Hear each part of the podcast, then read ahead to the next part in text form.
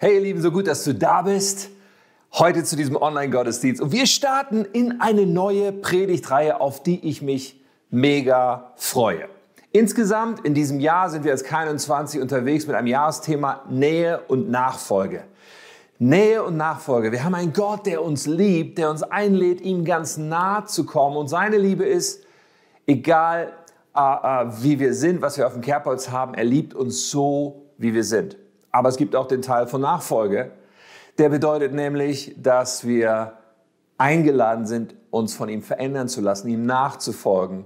Gott liebt uns so, wie wir sind, aber zu sehr, um uns zu lassen, wie wir sind. Nun, wir hatten von Anfang an eine Predigtreihe geplant über den Jakobusbrief. Und diese Predigtreihe, wir haben dann vor kurzem nochmal abgewogen, jetzt, die Zeiten sind so besonders, wollen wir was anderes machen, uns damit beschäftigt und gemerkt, nee, diese Predigtreihe passt ganz genau zu dem, was jetzt wichtig ist. Glaube praktisch. So heißt unsere Reihe über den Jakobusbrief. Und Glaube ist nicht nur etwas Theoretisches, irgendwie etwas, was wir für wahr halten, sondern Glaube ist etwas, was immer praktisch wird und werden muss in unserem Leben. Es geht nicht darum, dass wir nur ganz viel Wissen über die Bibel in unserem Kopf haben. Es geht auch nicht darum, wie bunt markiert unsere Bibel ist. Meine Bibel ist auch bunt markiert, nichts dagegen einzuwenden. Aber am Ende des Tages geht es darum, wie viel wir umsetzen von dem, was die Bibel sagt. Glaube muss praktisch werden. So ein Schlüsselvers aus diesem Brief von Jakobus steht in Jakobus 2, Vers 17 und dort sagt er, es reicht nicht nur Glauben zu haben. Ein Glaube, der nicht zu guten Taten führt, ist kein Glaube. Er ist tot. Er ist wertlos. Krasses Statement.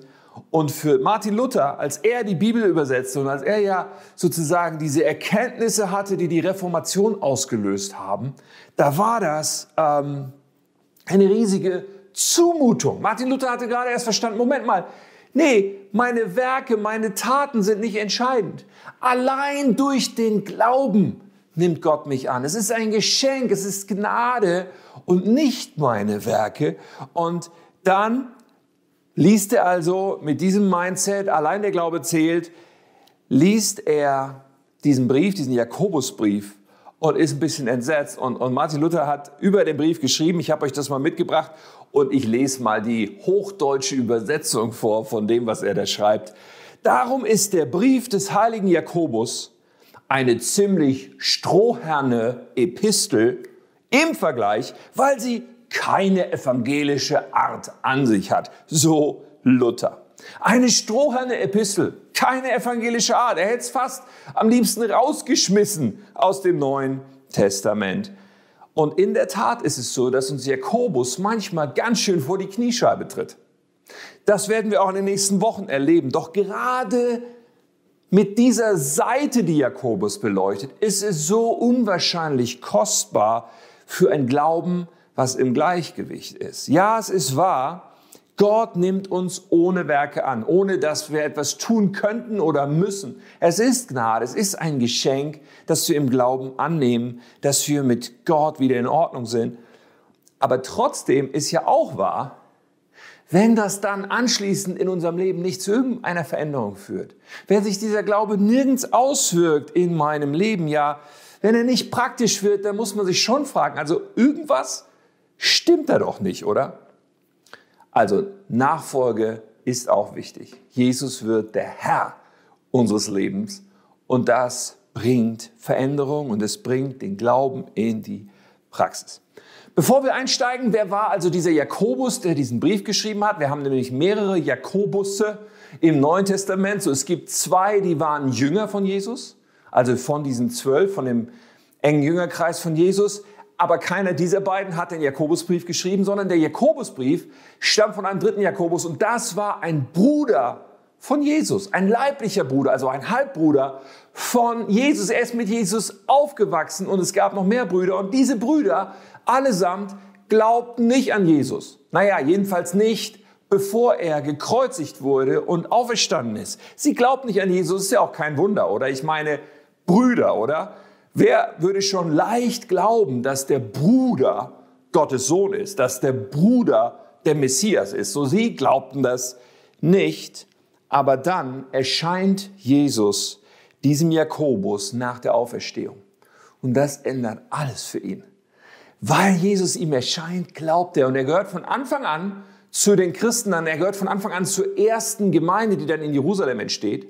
Und später wird er sogar der Leiter dieser Gemeinde in Jerusalem. Ein hochangesehener Mann in der ersten Kirche. Und im Jahr 66 nach Christus stirbt er dann als Märtyrer. Das berichten auch außerbiblische Geschichtsschreiber. Und er, er war ein hochangesehener Mann dieser Jakobus. Und der Jakobusbrief ist dann so etwas wie die Sammlung der Weisheit von Jakobus. Es ist eine Themensammlung, es gibt verschiedene Themen, er springt auch so ein bisschen und er hat starke Einflüsse drin, eigentlich von dem, was Jesus gelehrt hat. Die Bergpredigt findet man in vielen Anklängen. Die Bergpredigt, das ist so ein Abschnitt Matthäus 5, 6, 7, im Matthäus-Evangelium, wo Jesus eine Predigt hält. Man findet ganz viel davon irgendwo von den Gedanken im Jakobusbrief wieder, auch aus den Sprüchen im Alten Testament hat Jakobus sozusagen zitiert oder sich angelehnt. Und wir beschäftigen uns nun also mit Jakobus für einige Wochen. Wir haben dazu, was ich total genial finde, einen neuen Bibelleseplan bei YouVersion und du kannst ihn auch zugemailt bekommen, wenn du dieses App nicht nutzen willst oder kannst. Aber wir haben einen neuen Bibelleseplan über Jakobus. Wenn also unser aktueller Bibelleseplan in ein paar Tagen zu Ende ist, hey, dann switch doch um und fang an, diesen Bibelleseplan über Jakobus mitzumachen, der jetzt gerade eingeblendet wird. So, heute steigen wir also bei Jakobus ein in das erste Kapitel. Wir lesen einen Textausschnitt aus dem ersten Kapitel, dann bete ich noch und ich weiß nicht, ob dieser Text so dein Lieblingstext wird. Ja, der ist ganz schön herausfordernd. Es geht direkt steil los in Vers 2 und da lesen wir Jakobus 1, Vers 2. Liebe Brüder, Klammer auf, und Schwestern, die waren immer mit gemeint, wenn die Jungs das so schreiben. Liebe Brüder, wenn in schwierigen Situationen, wenn in schwierigen Situationen euer Glaube geprüft wird, dann freut euch darüber. Ha. Denn wenn ihr euch darin bewährt, wächst eure Geduld. Na toll. Und durch die Geduld werdet ihr bis zum Ende durchhalten. Denn dann wird euer Glaube zur vollen Reife gelangen und vollkommen sein und nichts wird euch fehlen. Wenn jemand unter euch Weisheit braucht, weil er wissen will, wie er nach Gottes Willen handeln soll, dann kann er Gott einfach darum bitten. Und Gott, der gerne hilft, wird ihm bestimmt antworten, ohne ihm Vorwürfe zu machen. Und später heißt es dann in Vers 12, glücklich ist, wer die Prüfung des Glaubens geduldig erträgt. Wenn er sich bewährt hat, wird er das ewige Leben empfangen, das Gott denen versprochen hat, die ihn lieben. Alles, heißt es dann später noch in Vers 17, alles, was gut und vollkommen ist, wird uns von oben geschenkt, von Gott, der alle Lichter des Himmels erschuf. Anders als sie ändert er sich nicht, noch wechselt er zwischen Licht und Finsternis. Jetzt wollen wir beten zusammen und dann steigen wir weiter ein. Himmlischer Vater, es ist so kostbar, dass wir dein Wort haben, dass du durch diese Bibel zu uns redest und dass du das lebendig machst, weil du mit deinem Geist immer da bist, wenn Menschen mit offenem Herzen sich deinem Wort nähern. Und ich bete jetzt, dass jeder, der meine Worte gerade hört, dann am Ende dich hört, dass du zu unseren Herzen sprichst, dass du in unser Leben hineinwirkst. Wir brauchen dich. Wir begehren, dass du zu uns redest. Wir begehren, dass du unser Leben veränderst und weiterführst und dass wir näher zu dir wachsen, Herr. Amen. Wie geht es dir mit Prüfungen und Tests? diese, diese Predigt heute heißt die Prüfung. Und weißt du, aus der Schule kennen wir das alle. Prüfungen, Tests, ja, haben das alle erlebt und wahrscheinlich durchlitten. So in der Schule, naja, ich habe nie so wahnsinnig viel für die Schule gemacht, aber irgendwie bin ich klargekommen. Aber es gab ein Fach, da hatte ich irgendwann hoffnungslos den Anschluss verloren. Und das war das Fach Latein. So, ich hatte das ab der siebten Klasse und keine Ahnung, so neunte Klasse oder so, war ich in Latein echt verloren. So, ich hatte eine ältere Lateinlehrerin, ja, für mich kam die vor wie so eine richtige Obi, die war so kurz vor der Rente und eine ganz, eigentlich eine ganz süße Frau, so nett und niedlich und die hat immer so gesagt, oh prima, wenn jemand irgendwas Gutes gemacht hatte. Leider habe ich meistens in Latein nicht so viel Gutes auf die Reihe bekommen. Naja, Und obwohl sie so nett war, ich musste in Latein ja irgendwie durchkommen. So, wie schaffe ich das jetzt, keine fünf zu bekommen in der nächsten Lateinarbeit? Und so habe ich mir ein Hilfsmittel besorgt. Du siehst das kurz eingeblendet. Ja, genau. So ein Langenscheid, was in die Hand passt. Sowas gab es damals. Wahrscheinlich gibt es das immer noch. Und damit habe ich versucht, bei der Arbeit, bei dem Übersetzen des Lateintextes, die ganzen Vokabeln rauszufinden, die ich nicht kannte. Nun, auch wenn diese Lateinlehrerin so niedlich war und so nett war, sie hat mich leider erwischt. Sie hat das Lexikon einkassiert. Und ganz ehrlich, ich habe mein Latinum später geschafft, aber nur weil es einen Lehrerwechsel gab und ein anderer Lehrer mir dann andere Räume zum Mogeln gegeben hat. Hey, das Einstiegsthema von Jakobus ist dieses Thema Prüfungen. Prüfungen unseres Glaubens. Prüfungen, also Tests, die zeigen uns ja etwas. Sie zeigen uns nämlich, wo man steht. Ja, das ist in der Schule so, das ist beim TÜV so. Wenn du mit der alten Rostlaube zum TÜV fährst, weißt du, wo du stehst mit dem Auto. Das ist im Moment in aller Munde in Bezug auf Corona. Ein Test zeigt dir hoffentlich vielleicht, wo du stehst. Aber so eine Prüfung zeigt uns, wo wir stehen. Aber was meint Jakobus, wenn er von Prüfungen spricht? Nun, er spricht von Prüfungen unseres Glaubens, Prüfungen, die, äh, was meint es, schwierige Situationen sind. Eine Bibelübersetzung sagt mancherlei Anfechtungen. Man kann da ganz vieles drunter packen. Leid, was wir erleben, Krankheit, finanzielle Probleme, Beziehungsprobleme, Einsamkeit, Stress, aber auch Versuchungen vom richtigen Weg auf den falschen Weg abzubiegen, obwohl wir wissen, dass Gott es nicht will. All diese Themen passen hier mit hinein. Alles gehört zu dem, was Jakobus anspricht. Und es ist ungeheuerlich, was er dann sagt. Er sagt nämlich, wenn du sowas hast, dann freu dich darüber. Das ist ja wohl der Hammer. Freut euch. What? Ich soll mich also freuen über Leid. Ich soll mich freuen über Krankheit. Ich soll mich freuen über die Corona-Pandemie womöglich. Freuen? Wirklich? Nun, Schwierigkeiten haben das Potenzial, und das ist ein wichtiger Satz jetzt, Schwierigkeiten haben das Potenzial, Gutes in unserem Leben zu bewirken, Gutes hervorzubringen. Das ist, warum Jakobus das sagt. Freu dich drüber, umarme die Schwierigkeiten in deinem Leben, denn das soll Gutes bewirken. Und sie sind dieser Test, der uns zeigt, wo unser Glaube eigentlich so steht. Das ist ziemlich fies, oder? Weil wenn unser Glaube schwach ist, dann äußert sich das darin, dass wir in Schwierigkeiten anfangen zu hadern, anfangen zu motzen, dass wir so aufstampfen wie ein bockiges Kind, dass wir sagen, so habe ich mir das nicht vorgestellt, stopp jetzt, sofort, das kann ja wohl nicht sein. Gott, warum lässt du das zu? All das sind die Reaktionen, ganz ehrlich, eines schwachen Glaubens.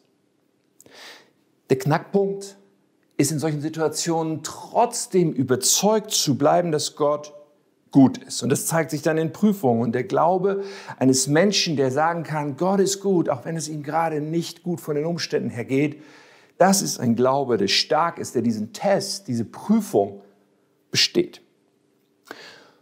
In Vers 17, wir haben es vorhin schon gelesen, heißt es ja, alles, was gut und vollkommen ist, wird uns von Gott geschenkt, kurz gefasst. Und er ändert sich nicht. Nur Gutes kommt von dem. Ist das wirklich wahr? Stimmt das wirklich? Von Gott kommt nur Gutes? Wechselt er nie die Seite, dass da mal irgendwie er anfängt, uns was Schlechtes zu tun? Wie passt es dann zusammen damit, dass wir Schwierigkeiten erleben, dass wir Leid erleben, Anfechtungen und, und, und erleben? Ich habe drei Hauptgedanken heute. Und der erste ist dieser. Gott ist gut und er will nur Gutes für uns. Das ist eine Wahrheit. Wie ist es jetzt, wenn in unserem Leben was Schlimmes passiert, was Trauriges, was Schmerzhaftes? Dann müssen wir zwei Dinge wissen, die dazugehören. A, es ist nicht Gott, der hier aktiv handelt und uns das Schlimme sozusagen, das Schwierige zufügt. Es ist nicht Gott. Wir leben nämlich in einer zerbrochenen Welt. Wir leben in einer Welt, wo so vieles nicht nach Gottes Plan läuft. Er hat diese Welt geschaffen und trotzdem ist da was schiefgelaufen. Ich habe das in der Predigt ähm, Freund und Partner vor ein paar Wochen erklärt. Blende den YouTube-Link ein. Du kannst es bei YouTube anschauen. Heute nur ganz kurz. Gott hat die Welt geschaffen, er hat sie uns Menschen dann anvertraut. Bedeutet, hier auf dieser Welt passiert nicht automatisch all das, was Gott will, weil er hat ja uns die Verantwortung gegeben. Nur der Mensch hat dann gesagt, ich bin lieber unabhängig von Gott. Und aufgrund dessen kam dieser Zerbruch, kam Leid, kam Krankheit, kam Tod in diese Welt. Und die Konsequenzen dessen sind nun aber nicht gerecht verteilt, denn einen Menschen trifft es härter als den anderen.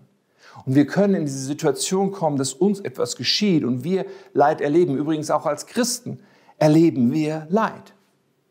Nun, was ist mit Gott, wenn er das stoppen wollen würde? Klammer auf, eines Tages wird er das tun. Aber aktuell, wenn er das stoppen wollen würde, müsste er uns etwas wegnehmen, nämlich unseren freien Willen. Denn es ist uns anvertraut und wir haben uns entschieden, unabhängig sein wollen von Gott als, äh, sein zu wollen als Menschheit. So, er müsste dort auf den Stopp-Knopf drücken. Er will aber, dass wir die freie Entscheidung nutzen, um unsere Unabhängigkeit aufzugeben und uns von uns aus zu ihm zu wenden und von uns aus zu sagen, du bist mein Herr, du bist der, dem ich glaube und mein Leben anvertraue. Das ist das eine, was wir wissen müssen. Es ist nicht Gott, von dem das Schwierige kommt. Und das zweite, was wir daran wissen müssen, ist, wenn wir Gott darin aber vertrauen, wird er alles zum Guten führen. In Römer 8 steht dieser unfassbare Satz in Vers 28. Wir wissen, dass für die, die Gott lieben und nach seinem Willen zu ihm gehören, alles zum Guten führt. Das ist ja eine unfassbare Verheißung hier, eine unfassbare Aussage. Alles wird zum Guten führen. Nun, das bedeutet nicht, dass es uns hier in diesem Leben immer gut gehen wird. Die Realität ist uns ja bewusst. Aber Gott geht A mit uns durch die Schwierigkeiten. Er ist bei uns. Und Gott hat die ganze Zeit diese Ewigkeitsperspektive. Er hat diese, diese Perspektive, dass es spätestens aus Ewigkeitssicht alles gut wird. Ja, und ganz oft auch schon hier in diesem Leben. Und wir kommen irgendwann an, an der Stelle, wo wir wissen, du hast alles gut gemacht. So, mit dieser Basis dieses ersten Punkts, nämlich Gott ist gut, er will nur Gutes für uns, kommen wir zu dem zweiten Punkt und der lautet, seine Agenda ist anders als unsere. Also meistens jedenfalls. Seine Agenda ist anders als unsere. Was ist unsere Agenda? Meistens. Nun, unsere Agenda ist meistens, es soll uns gut gehen. Wir wollen, dass es keine Schwierigkeiten gibt, dass wir keine Probleme haben und keine Einschränkungen durch irgendeine Pandemie oder sowas. Wir wollen, alles soll gut sein. Und dann haben wir meistens noch eine lange Liste von Wünschen. Ich hätte gern noch dies und das und tu bitte dies, Gott, und mach bitte das und schenk mir jenes. Und weißt du, all diese Sachen sind ja verständlich. Die sind irgendwo okay. Ja, die sind auch nicht an sich was, was Schlechtes. Es ist legitim, diese Wünsche zu haben, die da auf unserer Agenda stehen. Was ist nun mit Gott? Was ist seine Agenda? Ja, wir können sagen, Gott will uns segnen. Er möchte, dass wir gesund sind, dass wir an nichts Mangel haben und so weiter. Das gehört alles zu seinen Plänen. Doch vielleicht, und es kann sein, dass du das nicht so gerne hörst, dass ich das nicht so gerne höre. Aber vielleicht sind diese Dinge, dass es uns gut geht, auf seiner Agenda einfach nicht ganz weit oben an Nummer eins. Es kann einfach sein, dass Gott auf Nummer eins in seiner Prioritätenliste noch was anderes hat, was er gerne möchte. Es ist einfach nicht das Dringendste für ihn. Was ist es denn, was so dringend für Gott ist? Für Gott ist dringender, dass wir wachsen in unserer geistlichen Reife. Für Gott ist es dringender, dass wir ihn besser kennenlernen. Für Gott ist es dringender, dass unser Glaube stärker wird, unsere Frucht größer wird, unsere Wirksamkeit in diesem kurzen Leben, weil Gott hat ein so viel größeres Bild. In Jakobus 2, Vers 4 haben wir gelesen, ja, dass am Ende dann unser Glaube zur vollen Reife gelangen soll und vollkommen sein soll und dass uns dann an nichts fehlt. Wow, das ist eine ganz andere Perspektive und hier kriegen wir einen Einblick in diese Agenda von Gott. So Gott ist unser Vater, er ist unser liebender Papa und wir sind tatsächlich oft so wie ein kleines Kind im Verhältnis, weil sein Horizont so viel größer ist, wie dein Horizont größer ist als der eines Zweijährigen. Nun, wir verhalten uns aber oft so wie die kleinen Kinder, die am liebsten nur Süßigkeiten essen wollen. Oder wie der kleine Junge, der Zweijährige, der gerne Auto fahren möchte. Und ich habe euch ein Foto davon mitgebracht. Das soll einfach mal ein Symbol sein. Der Zweijährige, der so gerne Auto fahren möchte. Dieser kleine Kerl würde gerne Auto fahren. Und weißt du was, der Papa möchte auch dass der irgendwann Auto fährt, nur halt noch nicht jetzt, weil jetzt würde ihn das überfordern. Jetzt kann er noch nicht damit umgehen. So, wenn Gott uns immer alles direkt geben würde, in dem Moment, wo wir es gerne haben wollen, wo wir es uns wünschen, dann bleibt doch die Frage, wie sehr würden wir dann noch wirklich geistlich wachsen? Wie sehr würden wir uns dann noch nach ihm ausstrecken und wirklich ihn besser kennen wollen? Wie sehr wollen wir dann noch reifer werden im Glauben, wenn uns doch alles schon so einfach zufällt? Ja, es ist auch materiell so. Gott will uns segnen. Er will, dass wir, dass wir alles Gute haben. Aber er will uns halt nicht so segnen, dass wir es nicht verkraften können und dass es uns am Ende geistlich gesehen gar nicht gut tut. So statt Gott also um alle möglichen Dinge zu bitten, wie wir es vielleicht gerne tun, alle möglichen Dinge, von denen wir glauben, dass wir sie brauchen, um glücklich zu sein. Wie wäre es, wenn wir stattdessen Gott anders bitten und sagen, Gott, gib mir nichts, womit ich nicht umgehen könnte. Nichts, was mich von, was, was deinen Platz in meinem Leben irgendwie verdrängen könnte. Wow, das ist eine andere Perspektive, eine Perspektive, die dieses Dein Wille geschehe in unserem Leben, was Jesus beim Vater unser lehrt, konkret macht. Übrigens ist ein guter Moment, um in den Chat reinzuschreiben Amen, was so viel bedeutet wie Ja, das ist die Wahrheit. Du kannst auch Aua schreiben oder gar nichts natürlich, aber hey, das ist anstrengend, was Jakobus uns hier zumutet, oder? Gottes Agenda ist anders als unsere eigene. Und er will, dass unser Glaube stärker wird. Er will, dass wir reif werden, vollkommen sogar, sagt er, werden. Ihn, also Gott, immer besser äh, kennenlernen und ihm vertrauen, sodass es uns an nichts fehlt. Ah, ich habe nachgerechnet, weißt du, ich bin seit 28 Jahren mit Jesus unterwegs. So, ich bin mit 19 zum Glauben gekommen, jetzt kannst du ausrechnen, wie alt ich schon bin. Und wenn ich da so eine Linie zeichnen würde, wie hat sich mein Glaube entwickelt? Wo bin ich gewachsen? Wo ist sozusagen geistliche Reife vorangegangen? Jetzt unabhängig davon, ob die inzwischen besonders hoch ist oder nicht, aber verglichen mit mir selbst, meine Entwicklung als Linie. Und wenn ich dann auf die Phasen schaue, wo ich wirklich vorangekommen bin, wo mein Glaube stärker geworden ist, ganz ehrlich, in der Nachbetrachtung waren es die Zeiten, wo Krisen in meinem Leben waren, ganz besonders. Das sind die Zeiten, in denen sich für mich glaubensmäßig am meisten getan hat. Das sind die Zeiten, wo ich wirklich Gott besser kennengelernt habe. Die Zeiten, wo Dinge nicht so gelaufen sind, wie ich sie geplant hatte. Die Zeiten, wo die Diagnose vom Arzt nicht gut war. Die Zeit, wo ich Geduld haben musste. Die Zeit, wo, wo, wo so vieles nicht so funktioniert hat, wie ich gehofft habe. Nun, im Nachhinein sieht man das. Wenn ich mittendrin stecke, frustrieren mich solche Zeiten genauso, wie sie dich frustrieren. Das ist einfach nicht schön. Aber dennoch können wir uns, ich will sagen, wir müssen uns, hör mich, wir müssen uns leiten. Wir müssen uns leiten. Gottes Agenda ist anders als unsere. Und auf dieser Basis schauen wir uns den dritten und letzten Punkt an. Nämlich, wir können uns und das ist dieses selber Leiden, wovon ich gesprochen habe. Wir können uns in Vertrauen und Geduld positionieren. Das ist so unfassbar wichtig. Also Krisen, Leid, Einschränkungen, die wir auch aktuell haben, die können frustrierend sein, die können nervig sein, das ist auch für mich so. Und natürlich gibt es Dinge, die noch mehr als frustrierend sind, die wirklich schmerzhaft sind, die uns traurig machen, die, die uns hart treffen können. Aber in all dem ist immer entscheidend, wie positioniere ich mich in der Situation. Was meine ich damit? Lass es mich mal so ausdrücken und zuspitzen. Haben wir diesen trotzdem Glauben, wie ich das mal nennen will. Den trotzdem Glauben und das alleine ist wahrer Glaube. Der trotzdem Glaube, was bedeutet das? Zu sagen, in der schwierigen Situation, Gott ist trotzdem gut. Ich will Gott trotzdem vertrauen. Ich bleibe trotzdem an Jesus dran, weil Gott ist trotzdem gut. Das ist der trotzdem Glaube. Und nur in diesen Zeiten können wir den entwickeln, wo es schwierig ist. Und nur in diesen Zeiten können wir etwas entwickeln, was für Gott so unglaublich wichtig ist, was für unser Leben so unglaublich wichtig ist. Und auch Jakobus spricht drüber, nämlich Geduld. Wenn in schwierigen Situationen euer Glaube geprüft wird, dann freut euch darüber, denn wenn ihr euch darin bewährt, wächst eure Geduld. Und durch die Geduld werdet ihr durchhalten. Geduld! Ah! Ganz ehrlich, Geduld, das ist nicht meine Stärke.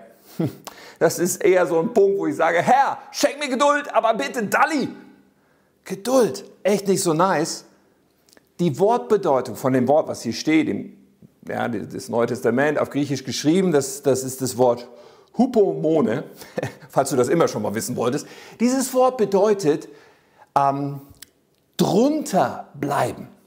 Also Geduld ist hier ausgedrückt als ein Wort, was bedeutet drunter bleiben, unter etwas bleiben. Spricht also etwas mit, von aushalten, von ertragen.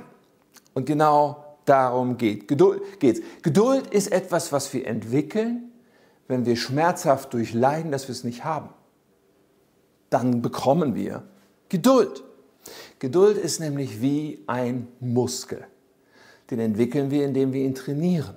So wie wir unsere natürlichen Muskeln trainieren im Fitnessstudio, wenn wir denn hingehen dürften.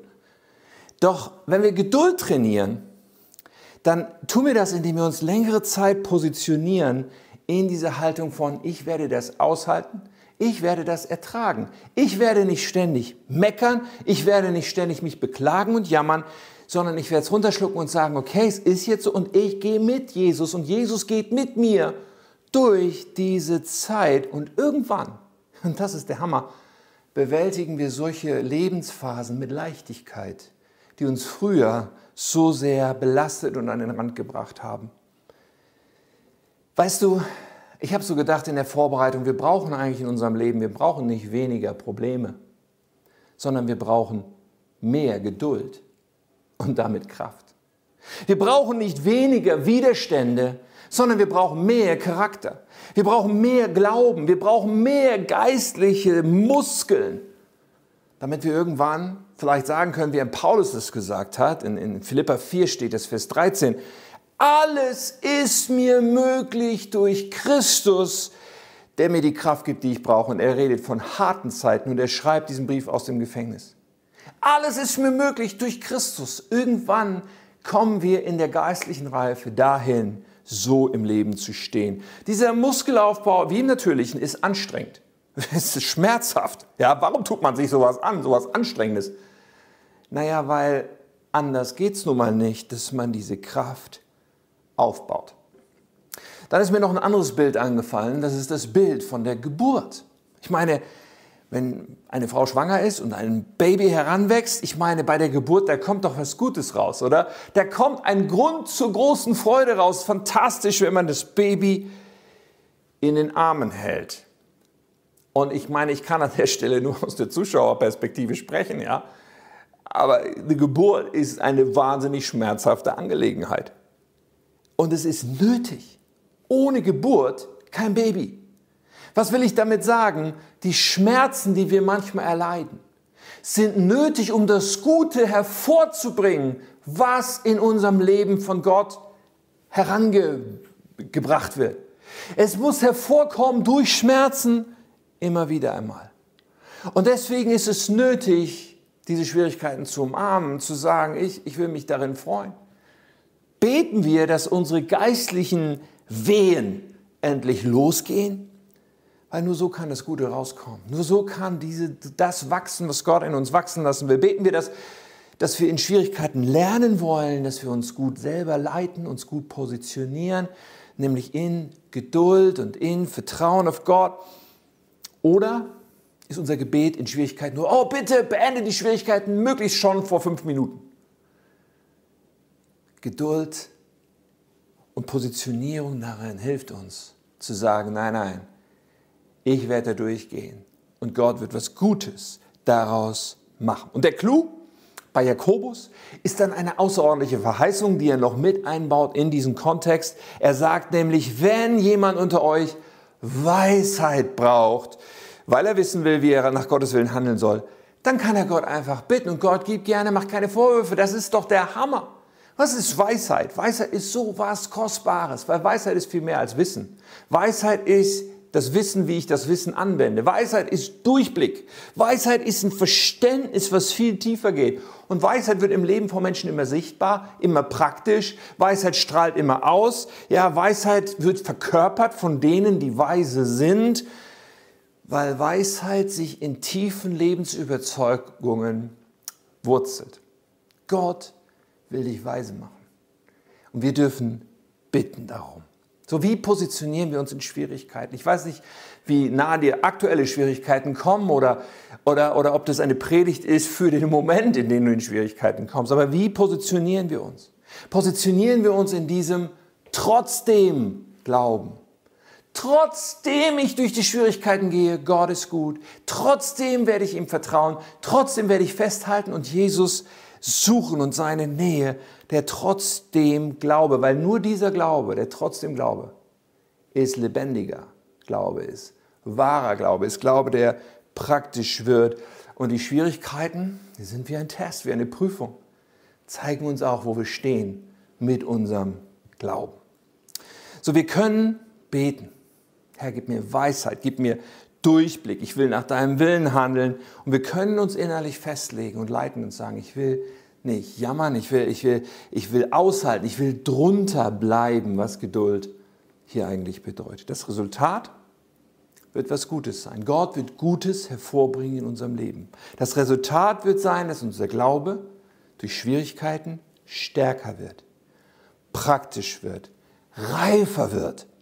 Und Jakobus er stretcht uns hier im ersten Kapitel schon und das werden wir in den nächsten Wochen auch sehen. Der ganze Brief ist herausfordernd, aber wir können uns entscheiden und gerade heute möchte ich dich einladen, entscheide ich dazu, mit auf diese Reise zu gehen, in der unser Glaube stärker und reifer und praktischer wird. Ich möchte jetzt noch mit uns beten. Ich biete dir an, dich einzuklinken in dieses Gebet. Und dieses Gebet soll dazu dienen, dass wir eine Positionierung ausdrücken, dass wir sagen, okay Gott, wenn Schwierigkeiten kommen, dann will ich mich so aufstellen, mit dir durch diese Sachen zu gehen, in Geduld und zu erwarten, dass du ein gutes Werk tust und was Gutes hervorbringst aus der Schwierigkeit. Ich will trotzdem glauben. Und Gott ist gut, Gott gibt gerne und wir müssen dann nicht alleine durch die Schwierigkeit gehen, sondern er gibt uns seinen Heiligen Geist. Aus seiner Kraft können wir das wirklich leben. Lass uns gemeinsam beten. Himmlischer Vater, ich danke dir. Ich danke dir, dass du uns deinen Heiligen Geist gibst und dass du immer mit uns durch jede Schwierigkeit gehen willst. Leid, Krankheit, Schwierigkeiten, Widerstände, es ist eigentlich nicht deine Erfindung. Aber in dem willst du was Gutes machen. In dem willst du mit uns durchgehen, damit wir stärker und reifer werden und dich besser kennenlernen. So, ich bete für jeden, der gerade wirklich genervt ist oder schmerzt vor Dingen in unserem Leben, ich bete, dass du uns diese Perspektive öffnest, dass du uns diese Weisheit gibst, die einen, einen Durchblick ermöglicht zu dem, was da gerade geschieht. Danke, dass du uns so sehr lieb hast. Und eins will ich noch tun. Vielleicht sitzt du vor deinem Bildschirm und du stellst fest, offenbar gibt es eine Art und Weise, Gott zu kennen, Jesus Christus zu kennen, die mir noch bis jetzt neu ist. Und wenn das so ist, dann kann das in der Tat gut sein. Ich möchte dir erklären, wie wir Gott kennenlernen können, wie wir mit Jesus in eine persönliche Beziehung eintreten können. Und zwar anhand von vier Symbolen. Vier Symbole, die man sich hoffentlich gut merken kann. Das erste Symbol ist das Herz. Jedes kleine Kind weiß, das steht für Liebe. Und dieses Herz steht für die Liebe Gottes zu uns. Gott hat dich geschaffen und er liebt dich. Er ist wirklich gut. Von ihm kommt nur Gutes. Er hat gute Pläne mit dir. Er liebt dich. Doch es gibt ein Problem und das symbolisiert das zweite Symbol, dieses Geteilzeichen, das eine Trennung darstellt. Wir sind von Gott getrennt. Wir sind in diesem Zustand von, ich lebe mein eigenes Leben, ich bin mein eigener Herr. Nicht Gott ist mein König, mein Herr, mein Chef, sondern ich selbst. Solange das so ist, sind wir getrennt. Und wir können nicht aus unserer Kraft zu Gott kommen. Aber da kommt das dritte Symbol ins Spiel und das ist das Kreuz. Gott wurde Mensch in Jesus Christus und er starb an diesem Kreuz für deine und meine Schuld, für all das, was diese Trennung zwischen Gott und uns bewirkt. Er starb dort und das, was er dort gemacht hat, war stellvertretend für dich und mich. Damit das in unserem Leben aktiviert wird, es ist wie ein Geschenk, was uns jetzt angeboten ist. Und das symbolisiert das vierte Symbol, müssen wir eine Entscheidung treffen. Und da möchte ich dich gerne hineinleiten. Das vierte ist ein Fragezeichen. Es ist die Frage, was machen wir damit? Bleiben wir getrennt von Gott? Und diese Trennung ist eine Trennung in diesem Leben und in Ewigkeit. Oder sagen wir, nein, nein, das, was Jesus da gemacht hat, soll für mich gelten. Ich will ihn einladen, in mein Leben zu kommen. Und ich möchte in einem Augenblick beten mit uns. Ich möchte ein Gebet beten, was du dir leihen kannst, wo du dich einklinken kannst und sagen kannst, okay, ich möchte diesem Jesus mein Leben anvertrauen. Und du hast jetzt gerade die Möglichkeit, auch einen Button zu drücken, der auf der Seite erscheint. Es steht Handheben, um das auszudrücken. Ich hebe meine Hand und strecke mich aus zu dir, Gott. Und diese Button, hey, niemand sonst sieht, wer da jetzt gedrückt hat, außer dir und Gott. Aber das drückt etwas aus und dann können wir gemeinsam in das Gebet gehen. Es drückt aus, dass du heute eine Entscheidung triffst. Jesus, komm in mein Leben. Ich möchte dir vertrauen, ich möchte dir mein Leben geben. So, heb deine Hand, drück das aus und klick dich ein mit in dieses Gebet, was wir nun gemeinsam beten wollen. Ich werde einfach so beten und du, da wo du bist, nimm dir diese Worte und bete sie einfach nach. Mach sie zu deinem Gebet und lad Jesus in dein Leben ein. Lass uns beten, lieber Jesus. Ich komme jetzt zu dir, weil ich dir mein ganzes Leben anvertrauen will. Vergib mir meine Schuld Räum alles weg, was mich von Gott trennt und mach mich zu einem Kind Gottes. Danke, dass du mich so sehr liebst. Danke, dass ich so wie ich bin zu dir kommen darf und dass du mich annimmst. Von heute an sollst du der Herr meines Lebens sein. Von heute an will ich dir gehören und dir nachfolgen. Jesus, ich danke dir, dass du mich fest in deiner Hand hältst, dass ich jetzt zu dir gehöre und dass du mir ein neues Leben schenkst. Amen. Wow, so gut. Gott segne dich.